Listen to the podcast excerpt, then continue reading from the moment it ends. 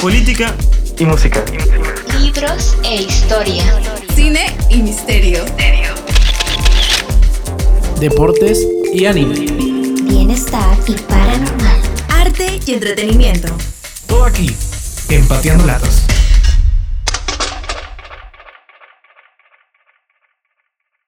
Hola, ¿qué tal? Estamos en Campo Abierto y hoy, como ya habrán visto en las publicaciones, he estado comenzando a publicar sobre música.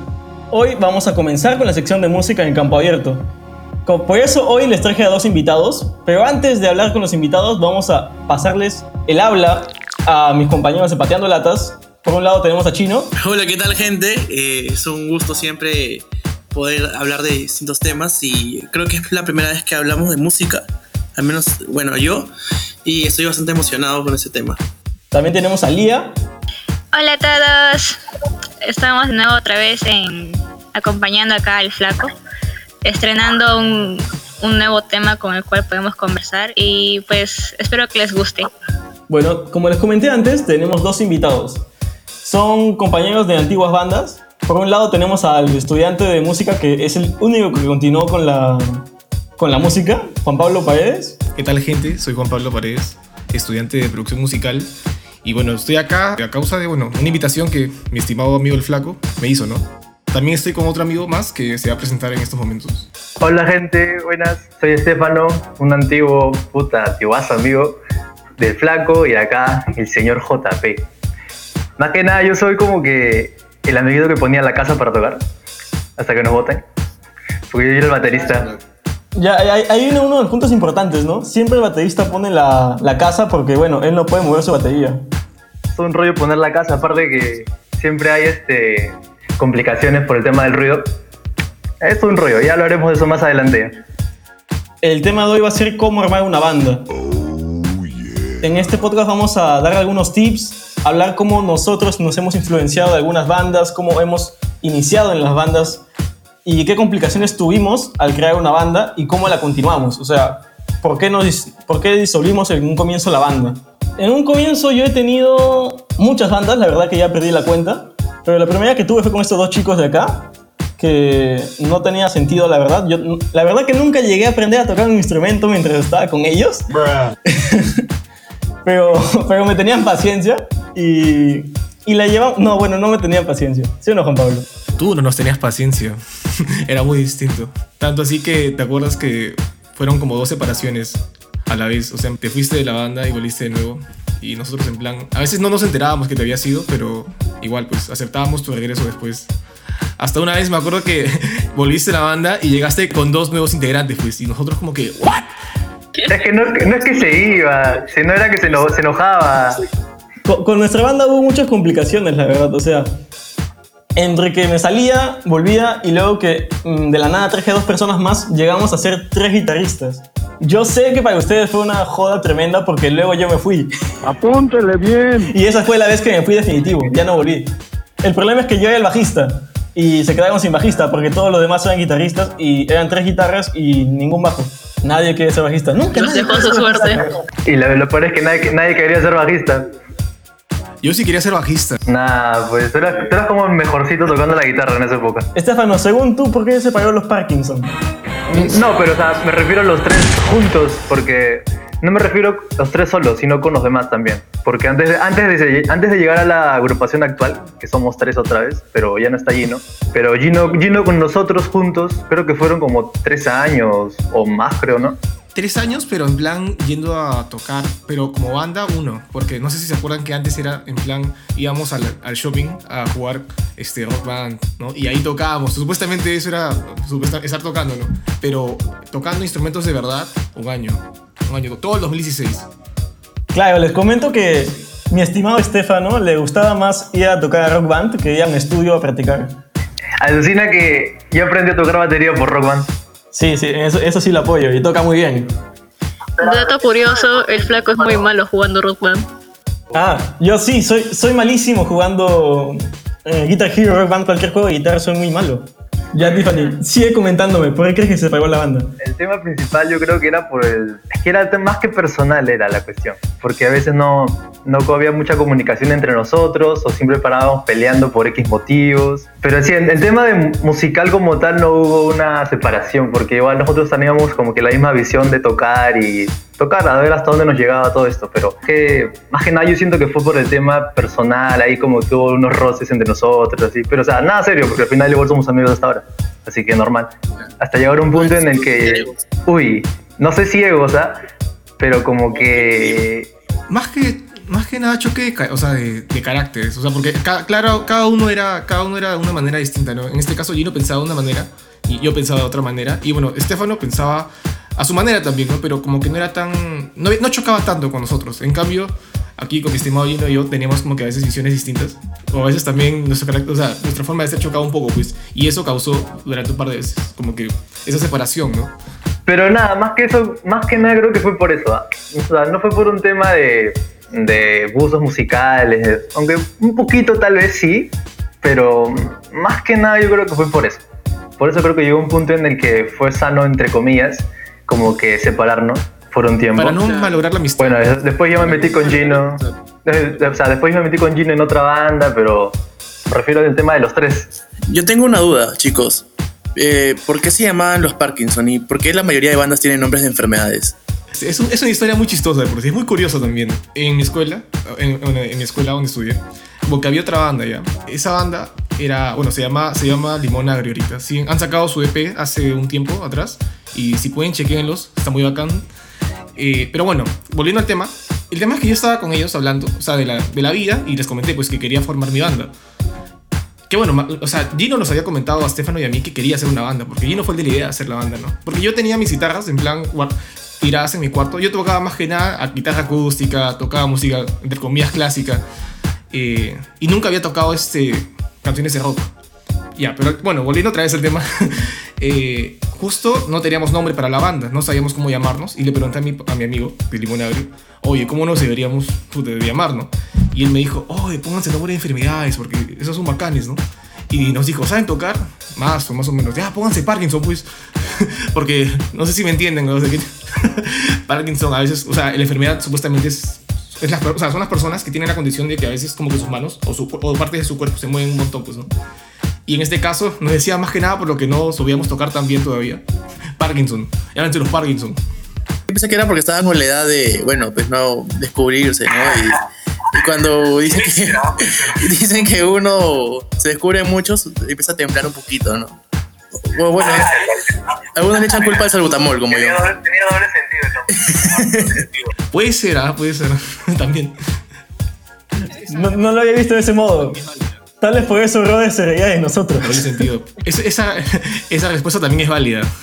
Ya que ustedes eran nada más tres al comienzo, pues como siempre hay un grupo, eh, hay alguien que es el que toma las decisiones. Entre ustedes, ¿cómo descubrieron quién es el que tenía eh, el voto final en el grupo? Es que en realidad nunca fue nada serio. O sea, nunca tuvimos presentaciones ni nada por el estilo, pero el que llevaba el mandato en cuanto a música era Juan Pablo. Sí, creo que sí, porque o sea, él era el que mejor se iba a tocar de los tres. Aparte que él ya tenía más conocimiento por el tema, porque de chiquito tocaba todo ese rollo y él, él era como el líder entre comillas, sin serlo tampoco, porque los tres, o sea, los tres tomábamos las decisiones. En las prácticas Juan Pablo se quedaba tocando la guitarra y no dejaba conversar a nadie. O sea, no, no es como que comenzamos con una playlist y seguíamos diciendo, o, al finalizar una canción nos decíamos, no, podemos mejorar esto, podemos hacerla de nuevo. Juan Pablo se quedaba tocando. Seguía tocando, seguía tocando mientras nosotros conversábamos. No, yo me acuerdo, era distinto. Yo me acuerdo al revés, quedábamos a sacar covers. Pero esos covers al final, al final nunca salían, pues. Yo como que a veces me quedaba tocando, no molesto, pero un poco disgustado, pues, de que a veces como que nos quedábamos ocho, un montón de horas de por sí. Hasta ocho horas creo al día eh, en, el, cuarto de Estefano tocando y no salía el cover, pues. Y, me quedaba tocando ya por, por molestia, ¿no? Ah, qué, qué cólera, ¿no? Y bueno, pero sí es verdad lo que dice Gino. A veces sí como que me quedaba tocando porque ya No, pero eso es típico de todos los guitarristas, creo. Siempre se quedan tocando y no, hacen caso. Siguen tocando, siguen tocando. Pero es parte de. Es parte de. No madurar, pero más que nada de, controlar esas, esas ganas que tienes de tocar, ¿no? Claro, más que nada para un- crear un orden en el estudio y no estar malgastando plata, porque muchas veces hemos ido al estudio sin hacer nada. Eh, en sí, ¿ustedes cuáles creen que fue la razón que nunca tuvieron una presentación así? ¿Nunca se animaron o no les salían las presentaciones? Es que sentíamos que no estábamos listos para presentarnos todavía. Y aparte que también no, no nos salían presentaciones así nomás. No como ahora. Aparte que en esa época éramos más chiquillos y como que conseguir presentaciones no, no era, claro, era más complicado que ahora. Quisiera saber qué pensaba el flaco cuando llegó a la banda con dos integrantes más así de la nada. La verdad es que cuando estaba, estaba yendo con mis dos amigos a, a formar parte de la banda de nuevo, porque la idea en realidad no fue mía de formar la banda de nuevo, fue de Toño, si no me equivoco, de que volvamos con ellos. Yo, yo estaba como que no, no tengo ganas, la verdad, que, y tampoco tengo ganas de decirle a Juan Pablo, oye, quiero volver. Estaba súper enojado, la verdad, no, no quería decirles nada. Pero les dije, y al final no fue buena idea, porque yo sabía que iba a salir mal, porque somos tres, eran tres guitarristas. Ah, bueno, el, el tema es que después de ese día que Gino trajo a esos dos nuevos integrantes, eh, bueno, la casa de la persona que comentó antes, ¿no? Toño, se volvió la nueva casa de la banda, ¿no? Porque llevamos todos los instrumentos para allá. Y como que armamos un, un mini una sala de ensayo por ahí, pues, ¿no? En su casa. Porque tenía bueno, un, un departamento de dos pisos, en el segundo piso había como un cuarto vacío y al aire libre, y bacán, pues, ¿no? Pero el tema es que, bueno, llevamos las cosas, pasó una semana, dos semanas, y bueno, otra vez llegó lo inevitable, pues, ¿no? Que nos volvimos a separar. Y en este caso se fue, se fue Gino y un par de semanas después se fue el otro guitarrista, nuestro amigo Piero. Sí, saludos. Perdóname. No fue mi decisión, fue de todos. ya. ya, ya. Sí. y bueno, nos quedamos cuatro con Toño, ¿no? Y en ese momento nos convertimos en un cuarteto. Ah, ahí está, ahí viene la época base de, lo- de Sisma, donde ya Toño comienza a cantar. Pero ni Sisma, porque ahí todavía mo- éramos los Parkinson. Sisma llegó después todavía.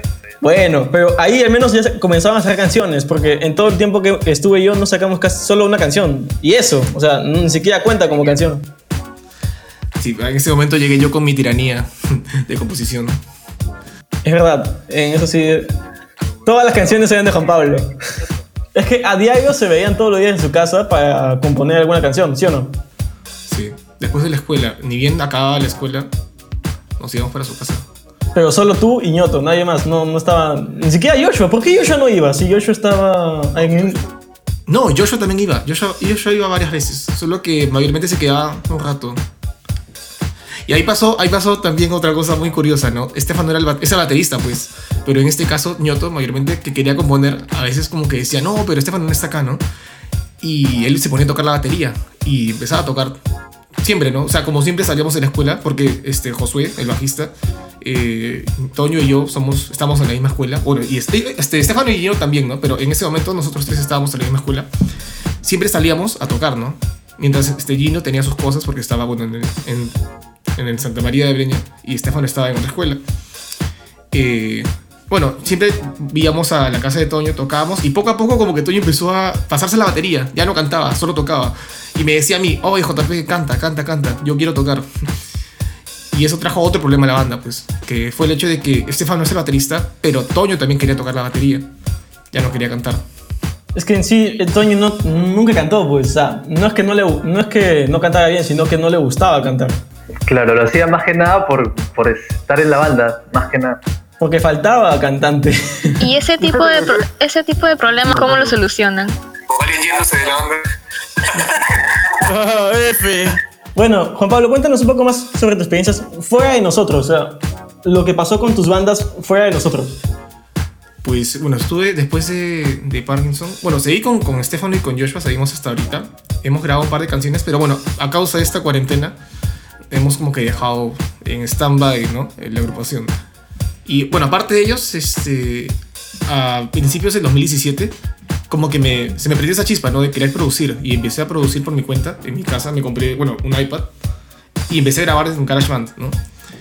Y de ahí como que mucha gente que, bueno, más o menos estaba como que metida en lo que es la música en la escuela, me empezó a decir, oye, vamos a colaborar con tal o con cual, que él quiere sacar una canción, que ella quiere cantar. Y yo acá, pues, así empecé, por, por gente de la escuela, ¿no? De ahí, bueno, me gradué y empecé como que a conocer más gente, ¿no?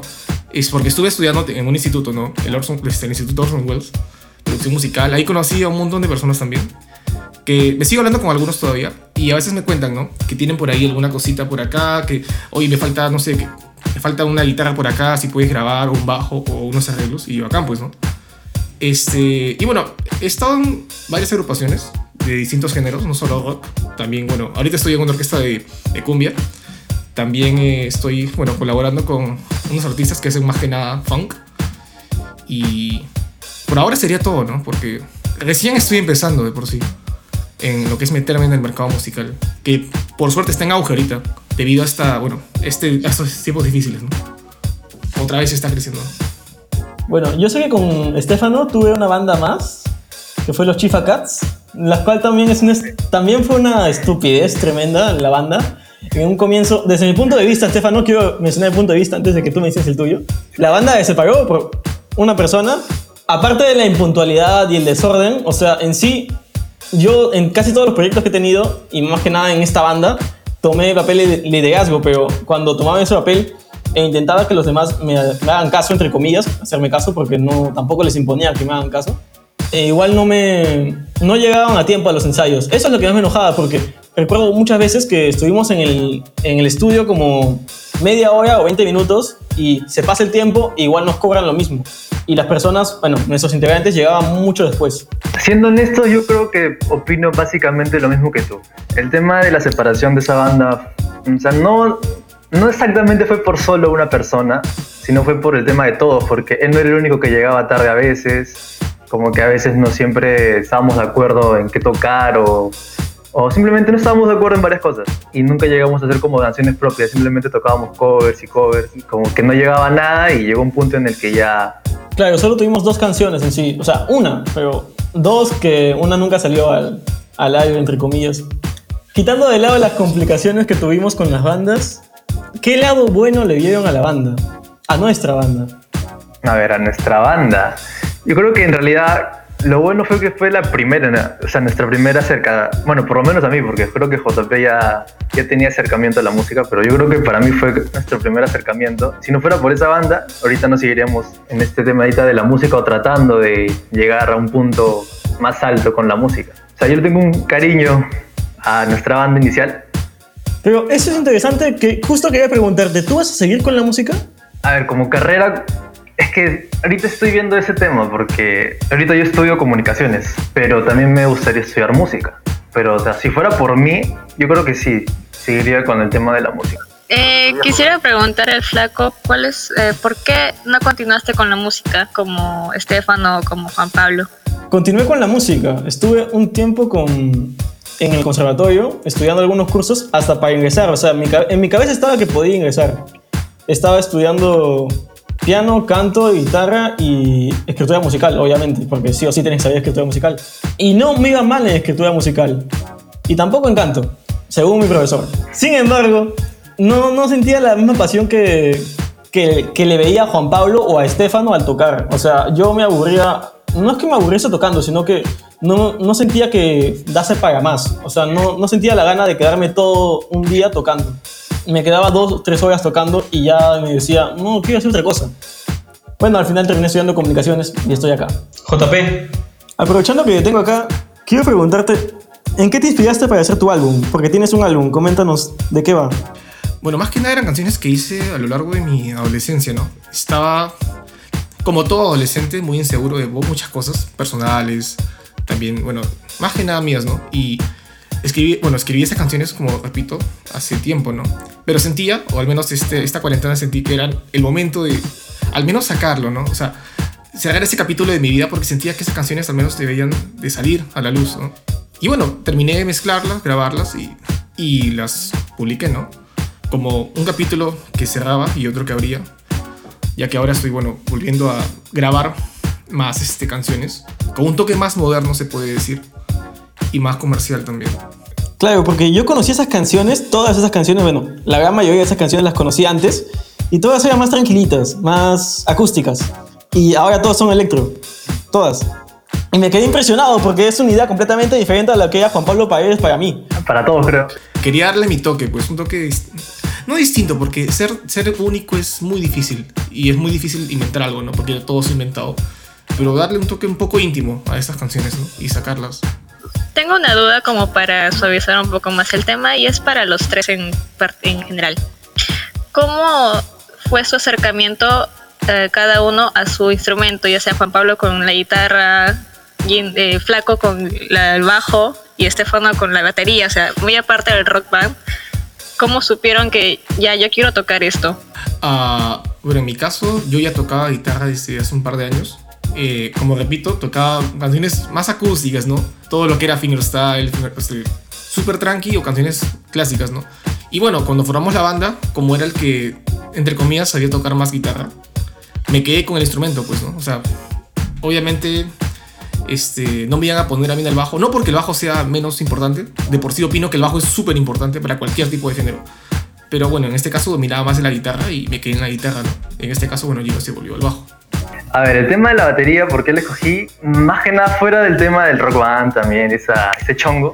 Fue por un tema de que realmente cuando iniciamos los tres, eh, yo era como que el único que no tenía instrumento musical. Porque, o sea, Juan Pablo ya tenía su instrumento, Gino luego al poco tiempo se compró su bajo y obviamente comprar una batería no es como cosa, toque nomás, es cara y aparte que hay que ver por el tema del ruido y el espacio y todo el rollo. Y me decidí más que nada por eso, porque aparte que ya tenía como que media experiencia, no era, no era mejor tocando en esa época, todavía tocaba más o menos, pero al menos tenía ritmo y sentía de que con el tiempo podía mejorar. Y nada, llegó un punto, un año creo después, 2016 creo, fue cuando llegué a, a comprarme la batería. Y a partir de ese año para adelante ya comenzamos a tocar aquí en mi casa. Pero en sí, más que nada fue por eso, el tema de elegir el instrumento. Claro, yo me metí al bajo porque era lo que faltaba, en realidad. Sí, sí lo recuerdo bien porque yo, yo en un comienzo quería ser baterista porque tenía algo claro. Juan Pablo era guitarrista sí o sí, eso es lo que tenía claro. Pero sí estaba pensando en, ser baterista en un comienzo. Pero claro, Estefano decía que todavía tocar guitarra. Ninguno de los dos tenía baterista, digo, se decía que todavía tocar batería. Ninguno de los tenía batería. Pero al, final, al finalizar, Juan Pablo me decía que sí, que lo deje tocar batería. Entonces él se quedó con la batería y yo me quedé con el bajo. Pero te termina gustando, ¿no? Porque, dato curioso, el flaco tiene un tatuaje de la clave de Fa. Ah, claro. Eh, en sí me gusta tocar bajo, me gusta mucho tocar bajo, pero no lo toco tanto. Porque no, no me siento tan experto como, como para sacarle tantas canciones. Siempre he querido practicar slap o ese tipo de cosas, pero no me, no me salen. Y, y la verdad es que tampoco es que me nazca seguir practicando bajo. He, sacado, he, he seguido con la guitarra así y me va bien, pero la tomo como un hobby, no es como que la siga todos los días. Bueno, de por sí, el, eh, o sea, para muchos el tema del, del bajista siempre pasa desapercibido porque a veces eh, un oído que no está entrenado musicalmente no, no logra escuchar las notas de los bajos que son bastante importantes. Y hay muchas canciones que dependen bastante del bajo. Para mí también es, es bastante satisfactorio escuchar que sus padres les dejan estudiar música, porque hay algunos padres que simplemente no quieren, prefieren que sus hijos estudien otras cosas y no les dan el apoyo suficiente. Eh, no sé si alguna vez ustedes habrán escuchado de compañeros que han tenido problemas con sus padres por, por la música. No es que odien la música, simplemente como que no la ve muy factible. Más nada el, el tema de mi papá. Mi papá como que no le ve muy factible el tema de la música y en parte lo entiendo. Como él es contador y siempre para pendiente el tema del dinero y todo ese rollo. Bueno, desde pequeño, desde que tengo memoria de por sí, he estado siempre muy cercano a lo que es la música, ¿no? Mis padres, por su lado, bueno, mi papá de pequeño era saxofonista, también le gustaba la guitarra. Él me, me heredó el gusto por la guitarra, porque él de pequeño, bueno, yo de pequeño, perdón, siempre lo veía tocar, ¿no? Y también quería tocar como él. O sea, antes lo veía como que, wow, es un maestro. Pero obviamente ahora ya, después de años de estudio, años de práctica, como que digo, ¿qué puede ser? Bueno, pero también este, escuchaba mucha música porque mis padres me ponían, ¿no? Me ponían a Spinetta, que antes lo odiaba, ahora lo amo, Luis Alberto Spinetta. Eh, me ponían música peruana, Pedro Suárez, a los Red Hot. También ponían un montón de jazz, les gustaba el jazz. A Miles Davis, a John Coltrane. Y crecí con eso. De por sí mi primer instrumento no fue un instrumento de moderno, se podría decir. O sea, yo empecé tocando el violín. Y de ahí me pasé a lo que es este, la guitarra. Y bueno, lo demás, ¿no? Ajá. Estaba en el club de música y tocaba el violín. Y también estaba en el coro.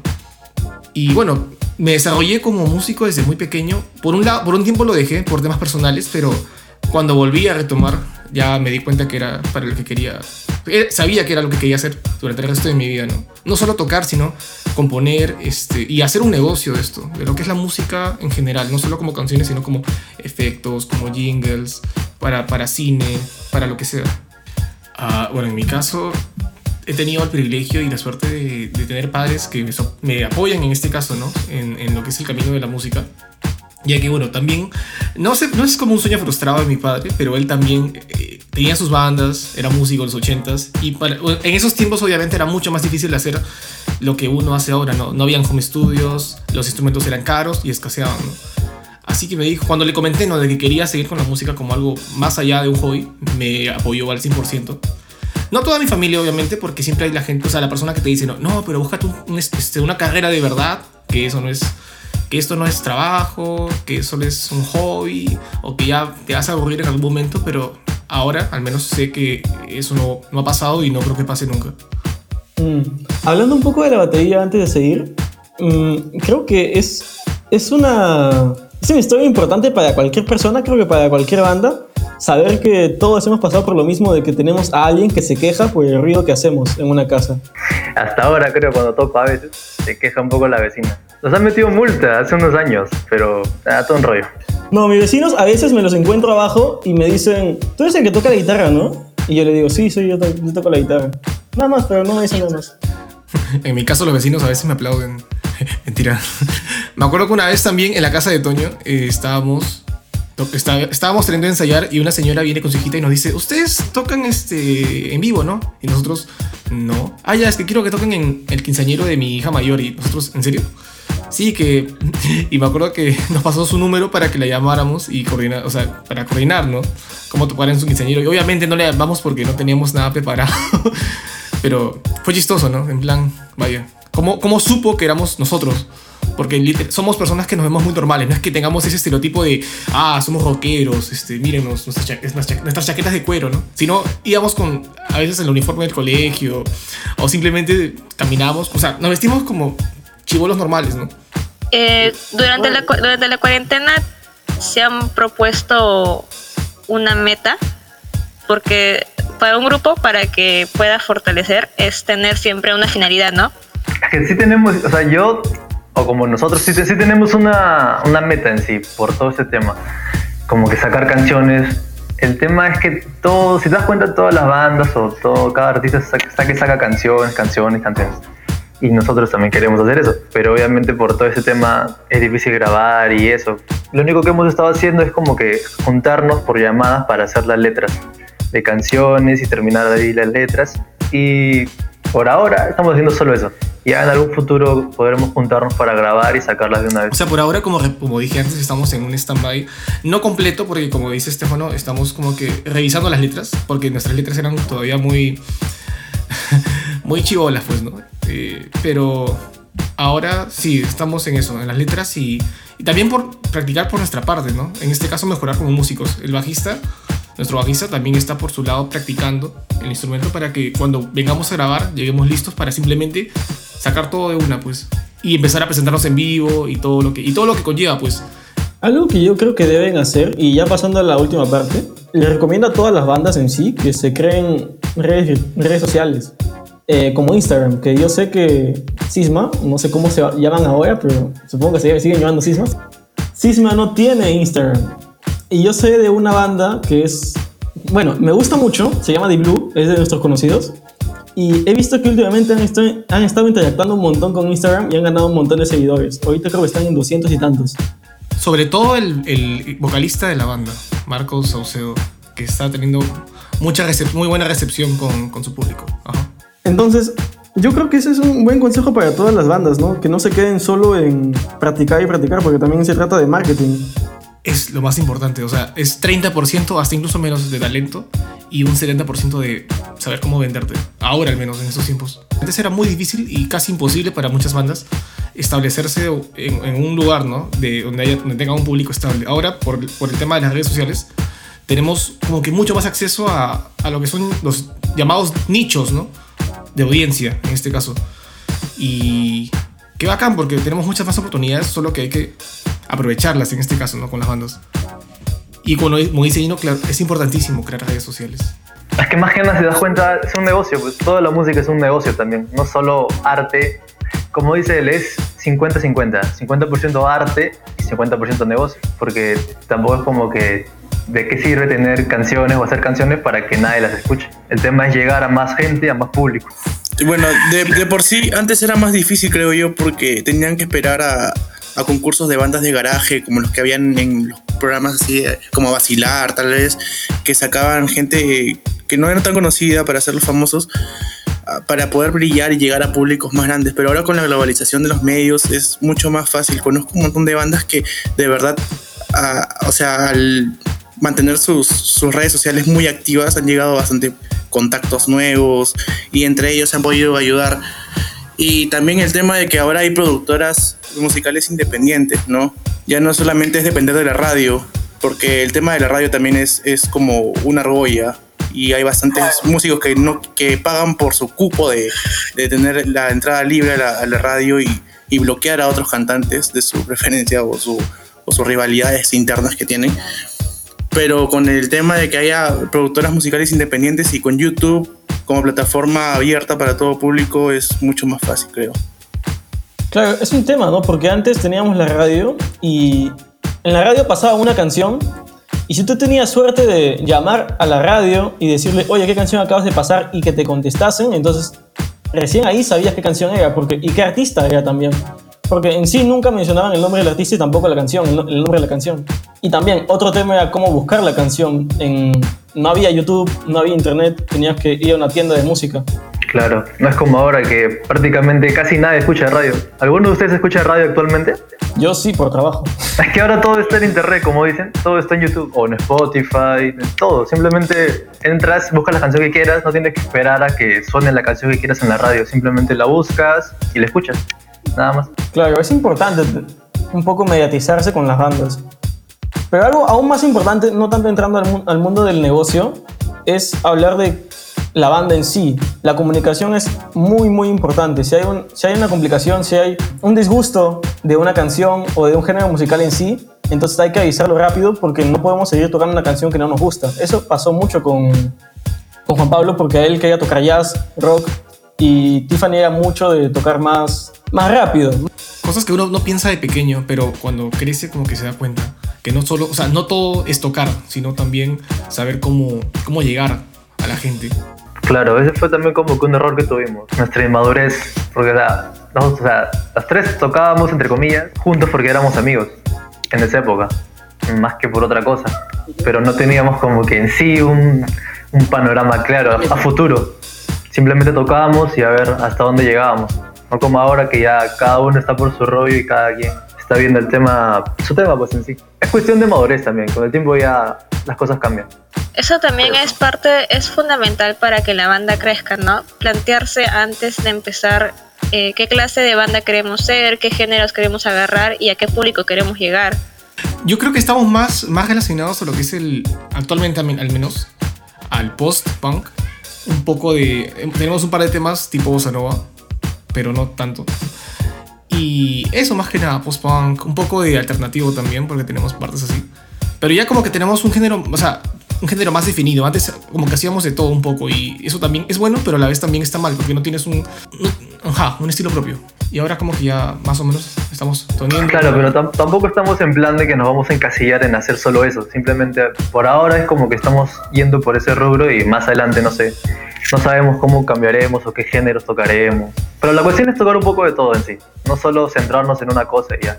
Claro, es que ustedes han demorado años y la verdad es que para todos los que quieren formar una banda es normal que se demoren años funcionando todas las ideas que han tenido entre todos los integrantes. Eh, Sisma se ha demorado un montón y ya, ya yo, he escuchado muchos de esos temas y sí tienen un estilo muy muy propio combinando eh, la idea de Juan Pablo, que su música era muy diferente a la que ahora hace, quitando su lado personal, claro, porque él tiene un disco personal, el lado con su banda, antes todas sus canciones eran de él. Las canciones de su banda eran únicamente de él. Pero ahora ha combinado las ideas tanto del bajista como del baterista de Stefano y ha sacado un estilo completamente diferente que a mí me gusta mucho.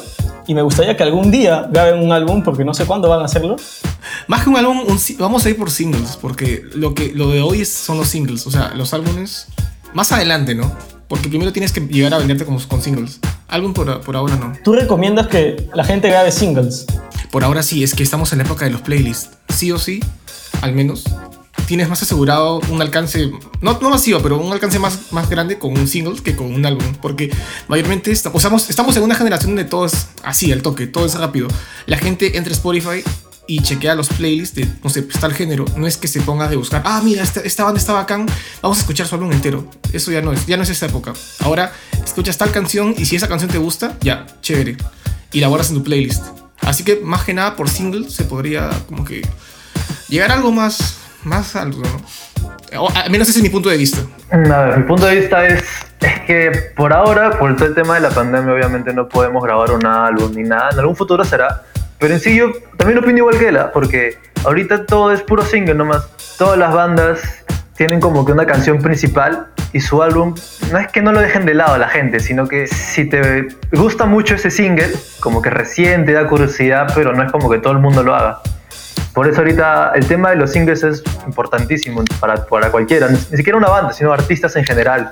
Para todo, todo lo que esté relacionado con la música, tener como que una canción base o una canción que triunfe es lo principal. Porque si tienes eso, ya el tema del disco, este, con la gente que has traído mediante el single, eh, va llegando solita y ya te, te formarás tu grupo de fans, de seguidores. Ah, un pequeño mensaje para todas las personas que bueno, quieran dedicarse a la música en este caso. Eh, fácil, muchos de ustedes habrán escuchado el dicho de, que no se puede vivir de la música en este país, no hay oportunidades para los músicos y por experiencia puedo decir que eso es completamente falso. Sí hay oportunidades y sí se puede vivir de la música. La, la cuestión es que sepas cómo este, venderte a ti y a tu producto, porque es- el músico es un producto al fin y al cabo también, a, a las masas, ¿no? Saber venderte y eso sí, importantísimo, componer, siempre componer. Y, y, y leer lo que firmas. Muy importante también, leer lo que firmas. Sí se puede vivir de la música. Hasta en el Perú. Hasta de Perú. Obviamente no es algo fácil, pero de que se puede, se puede. Si no, no tendríamos a varias bandas actuales. Es como que la, o sea, la industria actual de la música no es solo Lívido, las bandas clásicas, Río, Amén, Mar de Copas, sino actualmente también hay, banda, hay bandas nuevas. Por ejemplo, por dar un ejemplo así X, no sé, pues Temple Sour, Los Outsiders, bandas como que más recientes que tienen exagerando unos 8 años de existencia por ahí. O sea, de que se puede, se puede. Solo es cuestión de seguir y seguir y dándole. Pero de que se puede, se puede. Sí, Hay un montón de bandas que han salido nuevas y son muy buenas, la verdad es que son muy buenas. Me gusta mucho que hay, hay bandas que han revolucionado, y esa es la idea, ¿no? De que todas las bandas no, no se basan en ser lívido, porque ya hay lívido, ya hay una banda que se llama lívido y tiene un estilo que es lívido. No se basen en ser lívido, no se basen en ser eh, Río o en cualquier otra banda conocida. El punto es que cada uno forma un estilo, aunque se demore en tiempo. Porque al igual que como comentaba Tiffany, los Outsiders comenzaron siendo The Strokes. Pero ahora tienen un, un estilo completamente diferente de Strokes y es muy bueno. Nada, pues chicos, muchas gracias por invitarme. Acá siempre dando consejos, bueno, consejos o simplemente dando nuestro punto de vista con el tema de la música y cuando quieran nos pueden volver a invitar a Yo Fresh, yo con todo. Muchas gracias chicos. Bueno, gracias, gracias Flaco por invitarme a tu podcast. Eh, estoy muy agradecido por, por haberme dado este espacio para expresarme y también, bueno, comentar un poco sobre nuestra experiencia como, como banda, ¿no? Bueno, también por otro lado, para los que no saben, yo soy el editor de Pateando Latas. Así que... el, el chico de la voz sexy. y bueno, aquí estaré siempre con los chicos de Pateando Latas. Detrás de cámaras, obviamente. Hasta la próxima, amigos. Muchas gracias por invitarme a este podcast. Estuvo muy interesante hablar sobre las bandas y la música. Y invitar a todas aquellas personas que no se han decidido comenzar una carrera en alguna arte porque tienen miedo. Animarlas a que se puedan salir de esa burbuja porque si bien dicen que en el Perú no se puede vivir del arte, nosotros tenemos que comenzar a cambiar eso. Gracias, un gusto conocerlos a todos ustedes. Bueno chicos, yo también quería despedirme. eh, quería agradecer a Gino por la invitación. Y bueno, y a JP que también se ha querido mostrar ante ustedes, como el chico de la silla. Eh, también a Estefano por venir y bueno, Kiara también por ayudarme a, a- a estar aquí no solo porque no somos músicos, pero nos encanta la música y espero que a ustedes también les haya encantado este podcast y nos vemos en la siguiente. Cuídense. Chao, chao. Bueno chicos, estos han sido algunos consejos de nuestras bandas frustradas para que ustedes no cometan los mismos errores que nosotros hemos cometido antes y sigan el camino para que formen su banda de una vez y no estén todo el día estancados en ello, ¿no? Eso ha sido todo, eso ha sido Campo Abierto. Muchas gracias.